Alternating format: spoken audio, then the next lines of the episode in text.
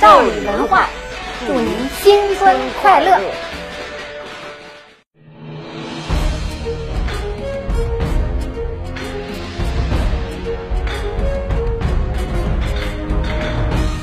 各位，欢迎来到这里拍案。二零二零年的第一个月啊，已经过去了，但是，到底二零二零年美国想跟韩国要多少驻军军费这个事儿呢，还没有定案。美韩两国为这个事儿啊，已经谈判了多轮了。二零二零年第一个月都过去了，结果二零二零年该拿多少钱还没谈出来。为什么？因为这次美国实在是狮子大开口，要价太高啊！你想。去年在规定二零一九年军费是多少的时候呢，双方就谈了十几轮，最后啊多少涨了一些啊，不到十亿美元。韩国人也觉得呢，哎，每年有一定涨幅，我们也能接受。但是今年实在是太不同了，今年你美国实在是狮子大开口，一下子把不到十亿涨到了五十亿美元，那这个韩国人就是再冤大头也接受不了这个数额。为什么美国这次狮子的口张得这么大？原因很简单，二零二零年可是美国大选年呀！从二月份开始，有长达十个月的时间，各方人马要粉墨登场来竞选美国下一任的总统。对于朗普总统来讲，他一定要向他的选民们夸耀他的政绩，跟盟友多收点钱儿，这是多么直接的政绩啊！以往奥巴马在的时候啊，美国一年就跟韩国要个五六亿美元，我上台第一年就改成十亿美元。第二年直接我要改成五十亿美元，这个政绩多大呀？可问题是你的政绩是大了，这个韩国人他受得了吗？所以双方一直在艰难的谈判。就在谈判过程中啊，美国高官还不断放话，有的高官说：“哎呀，你们韩国应该算算账啊，是你给我们一年十亿或者五十亿美元军费，但是你不要忘了，我们这些军人是在你韩国领土上，我们吃喝拉撒睡。”这个钱儿不是还花给你韩国人吗？你给我的军费啊，百分之七八十要回流到韩国经济中去的。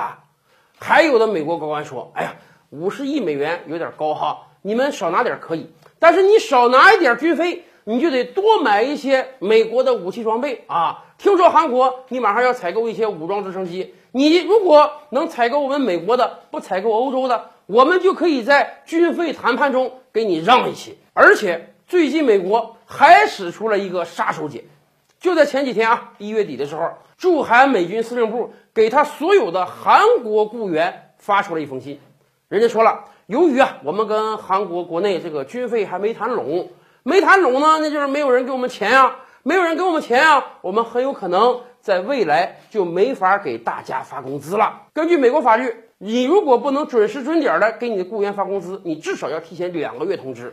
所以。驻韩美军司令部说啊，很有可能啊，从四月一日开始，所有为我们美国人服务的韩籍人员，你们得休无薪假了。你可以回家休假，但是呢，我们没有钱开给你。原因不是因为美国人不给你钱，而是因为你们的政府没跟我们谈拢啊。你们政府不给我们军费，我就没法给你开工资。给驻韩美军服务的韩国人，那个人数也不少啊，九千多人，将近一万人了。美军是惨到连工资钱都发不出来吗？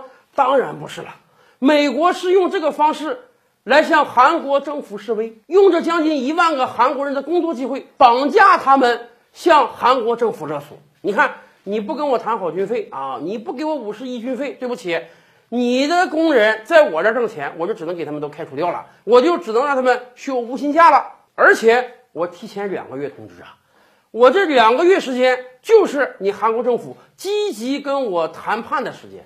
谈得好，军费定下来了，你这一万个人儿，哎，你就有工作机会了。谈不好，对不起，到四月一日，你这一万个人就相当于失业了呀。可能对于韩国政府来讲，未来几个月将很难度过。